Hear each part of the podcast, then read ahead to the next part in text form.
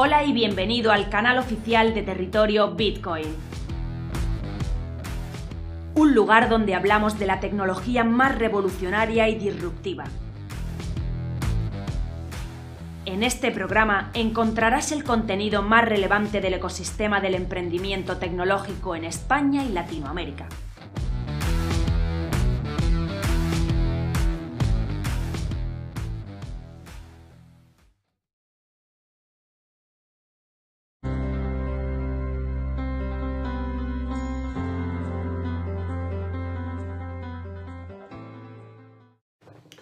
Pros y contras de la jornada laboral de cuatro días en España. La jornada laboral de 8, horas al día comenzó a aplicarse en España a partir de 1919, tras 44 días de huelga en Barcelona. En 2019 cumplió un siglo de vigencia y muy poco se ha avanzado respecto a nuestros abuelos, dado que la jornada laboral de 8 horas cumplió, pues eso, pues un siglo de vigencia en España y no ha avanzado mucho desde entonces. Muy lejos quedó la predicción del economista John Maynard Keynes, que auguró en el ensayo Economic Possibilities for All Grandchildren en 1930 que sus nietos apenas trabajarían 15 horas por semana. En España se trabajan entre 36 y 40 horas a la semana. La media europea se situaba en 2018 en 40,2 horas a la semana, según datos de Eurostat, en lo que se revela que el español medio trabaja unas 39,7 horas por semana, dos décimas menos que dos años antes, pero lejos de las 37,8 horas de Dinamarca o las 38,5 de Noruega. Pese a que estas estadísticas oficiales demuestran que las empresas continúan apegadas a la semana laboral de 40 horas, cada vez son más las compañías e instituciones de todo el mundo que se deciden a experimentar o a implantar diversos formatos de reducción del horario semanal del trabajo, que incluyen propuestas como la de acortar la semana laboral a cuatro días. Por ejemplo, Microsoft en Japón aseguraba haber aumentado sus ventas y además su productividad en un 40% tras introducir la jornada laboral de cuatro días. El gigante Unilever está ensayando la semana laboral de cuatro días en Nueva Zelanda con el 100% del salario, con el fin de mejorar el bienestar de sus trabajadores y aumentar la productividad de estos. En España tenemos un caso paradigmático, una empresa de Jaén, de Mengíbar, pionera en implantar la jornada laboral de cuatro días a la semana. Hablamos de software del sol. Aplica la, la medida sin reducir los salarios en busca de una mayor productividad. Las instalaciones de esta empresa están en el Parque Científico y Geológico y Tecnológico Geolit y ah, han pasado de 181 trabajadores a casi 200 en el actual contexto COVID. Eh, reduciendo considerablemente el asentismo, aumentando la fidelización de la plantilla y por supuesto el compromiso de la plantilla con la empresa. Han mejorado notablemente la productividad y han atraído talento altamente cualificado a su equipo de trabajo.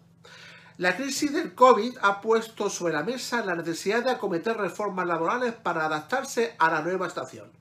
Algunas voces defienden que este contexto debería convertirse en un incentivo para reorganizar los tiempos de trabajo y así favorecer la calidad de vida. Inclusive grandes industriales como Carlos Slim o Richard Branson han pedido públicamente que se reduzca el tiempo que pasamos en el trabajo para dejar espacio a las personas que no lo encuentran. La OIT recomienda en su último informe sobre el futuro del trabajo reducir las horas de trabajo para aumentar la productividad y mejorar la calidad de vida.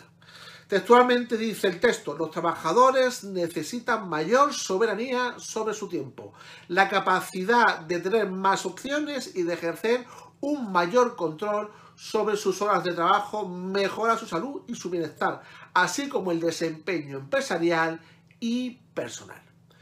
La situación generada por la pandemia del COVID ha llevado a algunos países como Nueva Zelanda, Finlandia o Alemania a plantearse seriamente reducir las horas efectivas de trabajo para reactivar la economía y preservar los puestos de trabajo. Por lo que respecta a la productividad, España se sitúa aproximadamente en la media comunitaria en términos de productividad, que se mide en dólares por hora de trabajo.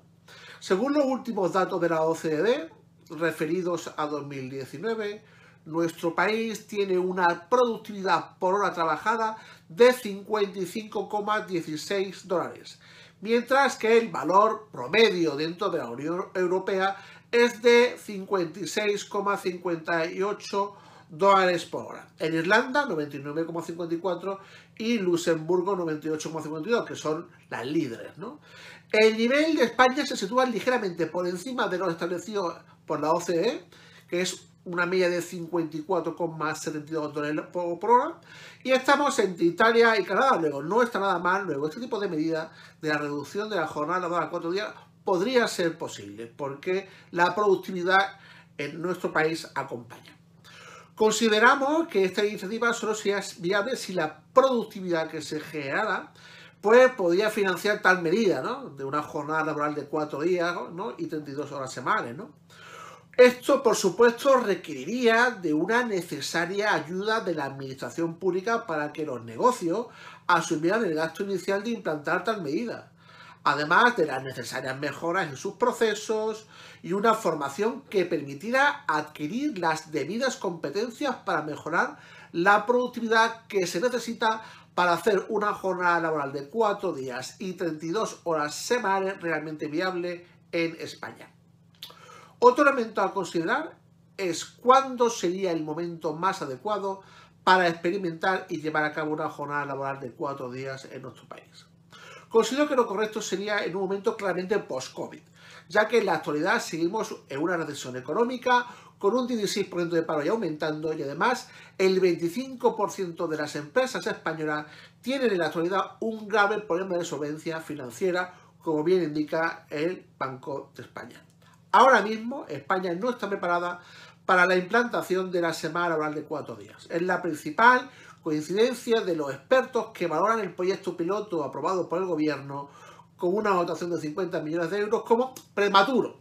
En la actualidad, hasta un 42% de las empresas del tejido productivo, fundamentalmente del sector servicios, eh, vería incrementar sus costes laborales de manera automática. Más allá, este volumen de empresas que no tendrían forma de sortear el incremento de costes son las que se centran en las actividades del sector servicios, como, decíamos, debido a la imposibilidad de cubrir ciertos espacios temporales, ¿no? Los bares, las peluquerías, eh, pues querían seguir habiendo cinco o siete días semanales, por el hecho de prestar un servicio al cliente a todas horas.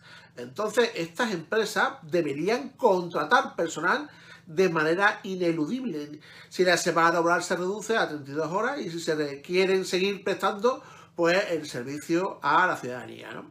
Inicialmente en ciertos sectores no existe incremento de productividad que supla este recorte del tiempo de trabajo. ¿no? Está clarísimo que en el sector tecnológico sí, pero en el sector de servicios claramente es mucho más difícil. La, instauración de la jornada de cuatro días a la semana en nuestro país puede acometerse por las siguientes vías.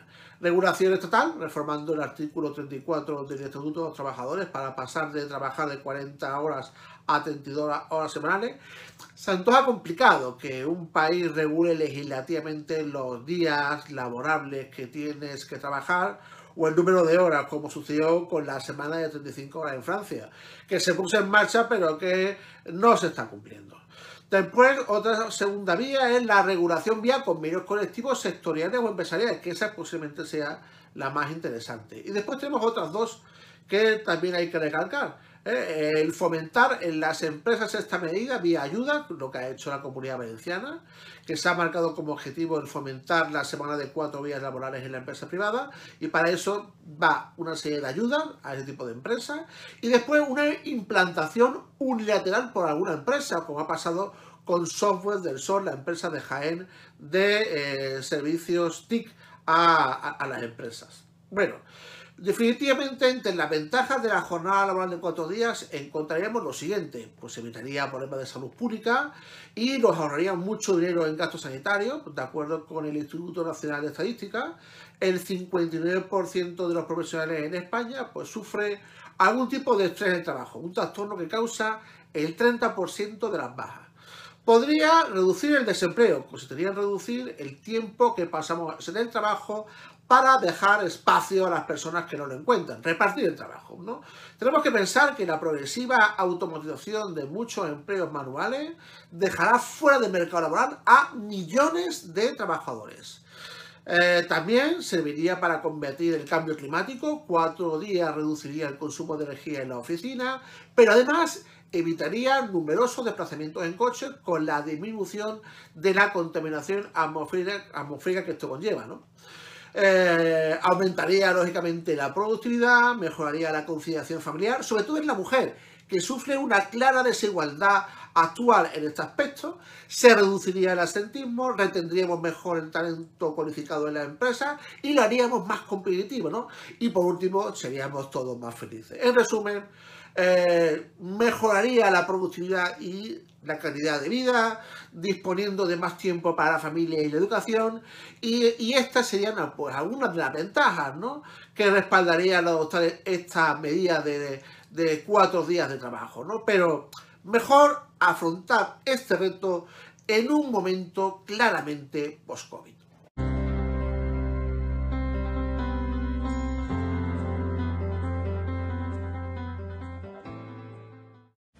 Hoy para Territorio de Bitcoin insistimos en las pensiones. El señor ministro informó ayer que era necesario un gran cambio en pensiones y que toda la inversión que se podía hacer iba a ir dirigida fundamentalmente a la digitalización de la industria de los fondos de pensiones. Claramente este gobierno, los anteriores y quizás los de los últimos 30 años, se han preocupado mucho, muy poco por la pensión de los españoles, se han preocupado más por su situación política y por el uso y abuso que podían hacer de los pensionistas, de los partícipes de los fondos de pensiones, de todos aquellos que si se hubiese hecho un pequeño esfuerzo estarían ahora encantados de tener un fondo de pensiones y estarían pensando en su jubilación con la idea de tener un añadido. Sin embargo, con una eh, con una posición media por partícipe de 11.000 euros en planes de pensiones, claramente ningún pensionista va a estar satisfecho con su jubilación a través de los planes de pensiones individuales. Nosotros insistimos desde Phil Capital que esto hay que cambiarlo, tiene que ser un movimiento que venga desde los propios pensionistas, no desde luego desde el gobierno. Sí que desde Europa nos van a ayudar, que van a ayudar a que se produzca un gran cambio en las pensiones y que las pensiones empiecen a ser realmente lo que todos necesitamos. Una ayuda en la jubilación, algo que va a significar un cambio y, insisto, desde Phil Capital nosotros somos los primeros que estamos intentando mover este cambio y producir este cambio. Muchas gracias y hasta la semana que viene.